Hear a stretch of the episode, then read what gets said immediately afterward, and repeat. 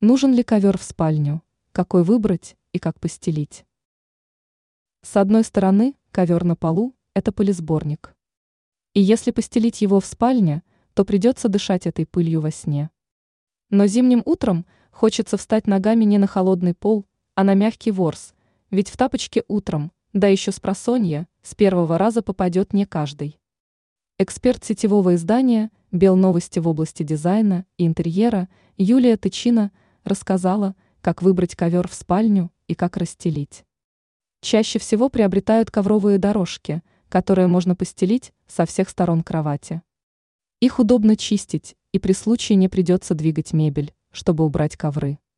Однако дизайнеры считают, что постелить большой ковер под кроватью – это не такая уж и плохая идея. Можно ли стелить ковер под кровать? В таком исполнении ковер улучшает образ спальни. Выглядывая из-под кровати, коврик словно бы служит ее продолжением.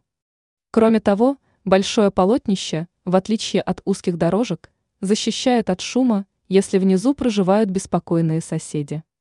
Для жителей первых этажей или частных домов это еще один слой теплоизоляции.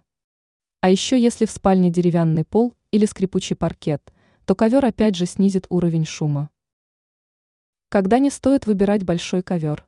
Исключением является только маленькая спальня, где выбранное изделие займет все пространство от стены до стены. В компании с кроватью большой ковер перегрузит пространство, и спальня будет казаться загроможденной. Также не следует стелить большой ковер под кровать, если могут возникнуть сложности с его чисткой.